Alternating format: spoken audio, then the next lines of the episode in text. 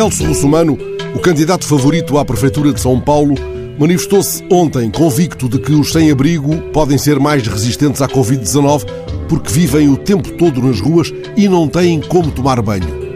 A tirada do candidato que lidera as sondagens sobre intenções de voto para as municipais do próximo mês decorre da sua convicção de que os casos de Covid-19 entre os sem-abrigo e os toxicodependentes de zonas como a Cracolândia são pontuais.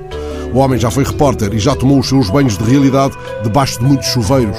Na verdade, Russomano foi filiado no antigo PFL, os atuais democratas, passou pelo PSDB, partido pelo qual foi, aliás, pela primeira vez eleito deputado federal, militou em seguida no Partido Progressista Brasileiro e agora veste a camisola dos republicanos. São águas passadas, correntes, quentes ou frias, sempre puxadas por bons autocolismos. Afinal, o candidato favorito nasceu na Vila Mariana, o aconchego de classe média. A frase de Russomano, amplamente divulgada nos jornais brasileiros, pede uma segunda leitura para enxaguar. Na verdade, ele não acusa os sem-abrigo de hidrofobia grosseira, não lhes atira à cara o desleixo com a higiene. Ele diz: não têm como tomar banho. Onde a frase do candidato a prefeito se afigura um pouco manhosa, dissimulada, é no pressuposto de que a falta de banho pode ser uma carapaça contra o vírus. O encardido protege.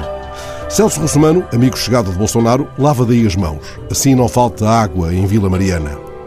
Há uns anos, o cartunista Jaguar contou no Festival Literário de Paraty, com formidável mordacidade, histórias do tempo em que a ditadura militar brasileira o mandou prender. Ele contou que levou o livro Guerra e Paz para a prisão e ironizou. Foi o melhor período da minha vida. Ficava o dia todo sem fazer nada, não tomava banho, parecia um farrapo humano. E mais contou que Ziraldo, um outro grande do humor no Brasil, não gostava muito que Jaguar contasse histórias neste tom. Dizia, Ziraldo, ironizando também, é claro, você desmoraliza o nosso heroísmo. Ora, entre Jaguar e Ziraldo, fico a imaginar os sujos cartunistas de Cracolândia, os encartados do cartão, muito cartonados, desenhando figurinhas para Russomano. Badalos, papais, anacondas, abre caminhos.